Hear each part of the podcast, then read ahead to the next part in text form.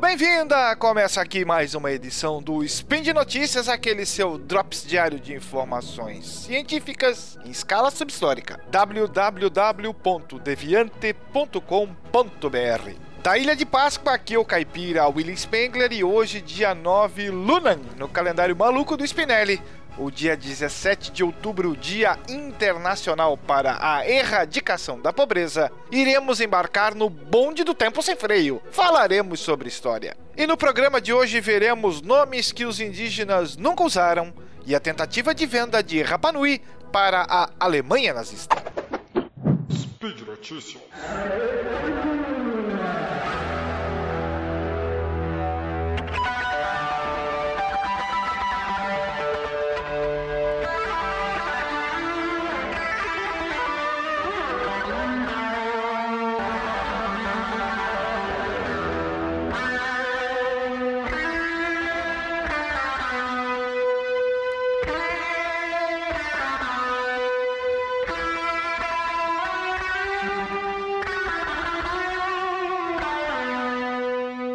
Você já parou para pensar quantas moemas, iracemas, ubirajaras e ubiratãs nos ouvem neste momento? Não há mistério que muitas expressões para descrever locais, plantas e animais do Brasil sim são indígenas. Quando os portugueses não conseguiam descrever algo, usavam as palavras dos povos locais. Tucano e jacaré, por exemplo, são grafias aportuguesadas do tupi tucana e iacaré. Os portugueses também passaram a adotar apelidos com que os indígenas os batizavam, como no caso de carioca. Carioca?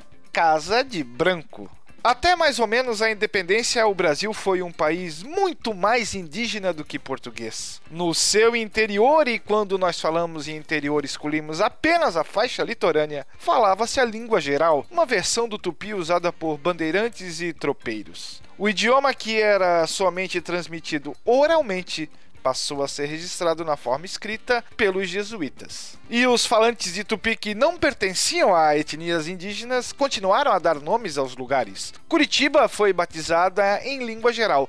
Curi significa pinheiro em guarani e Tiwa significa muitos em tupi. Até metade do século XVIII, o tupi era o idioma mais falado no Brasil. Em 1757, o Marquês de Pombal tornou o português obrigatório no Brasil e os jesuítas foram expulsos do país e o ensino do tupi foi proibido nas escolas. Acontece que essa lei colou apenas nas capitais. As populações do interior continuaram falando essa língua geral. Foi somente com a chegada dos imigrantes europeus no século XIX é que o português se tornaria a língua oficial e os caipiras caipiras abandonariam a língua geral. Caipira vem de caapir, que significa cortador de mato, origem de carpir. Autores do romantismo como José de Alencar escreveram romances idealizando os indígenas em busca de uma suposta identidade brasileira. Ah, o romantismo do século XIX. Nomes como Iracema, doce como mel, e Ubirajara,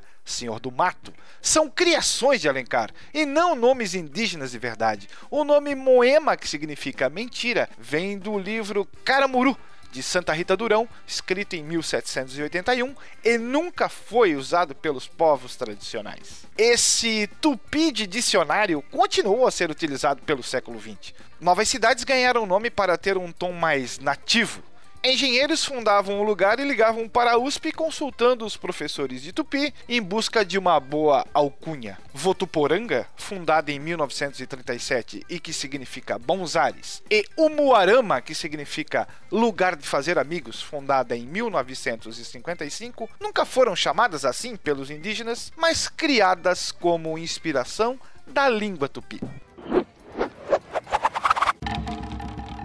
Hakaro maikuru haite mahingae. Hakaro hakaro maite atua moto huine meme mato kiraro kirapanui tahoka ingae.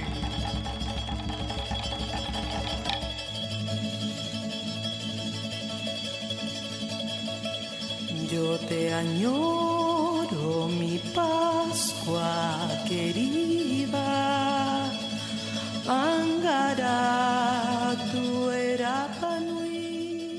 É, 1937 foi um ano insólito.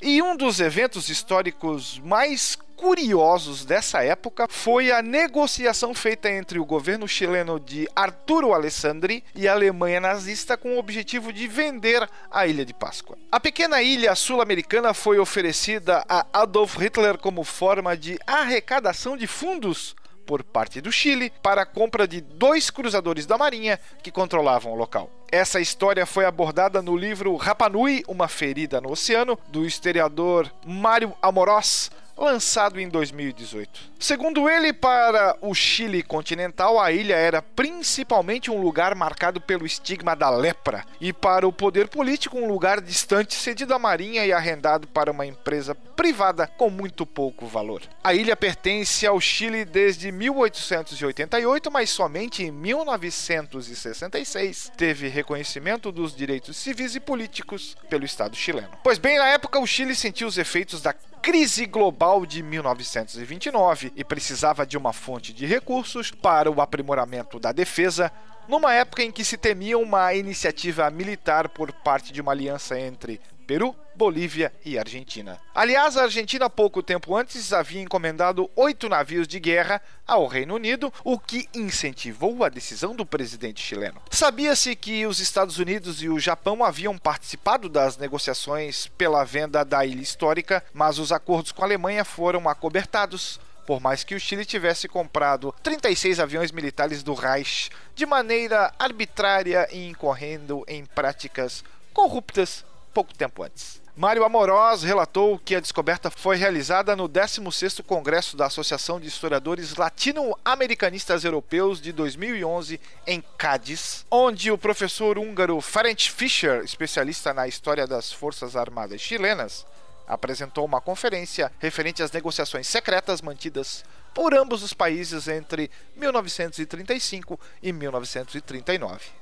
Lá foi apresentado um documento do arquivo do Ministério das Relações Exteriores em Bonn sobre uma negociação entre o ministro José Ramón Gutiérrez Allende e o embaixador alemão no Chile. No entanto, nenhuma das negociações secretas prosperou. Descartaram a compra da ilha porque consideraram que o seu valor do ponto de vista naval era diminuto. No entanto, Londres e Washington avaliaram que não era conveniente que o Japão, a Alemanha ou a Itália, olha só, futuras potências do eixo, ficassem com a ilha. E pensar que o Firra quase meteu as mãos em uma das mais importantes descobertas do século XVIII, hein? That's all, folks! Para você, Caissara, que me acompanha de Marajó, Itajaí ou Rapanui, confira os links no post deste episódio lá no Portal Deviante. Aproveite e deixe por lá o seu comentário, sugestão ou GIF predileto. Aliás, esse podcast só é possível acontecer por conta do seu apoio no patronato do SciCast, tanto no Patreon como no Padrim ou no PicPay. Bye bye, fellows!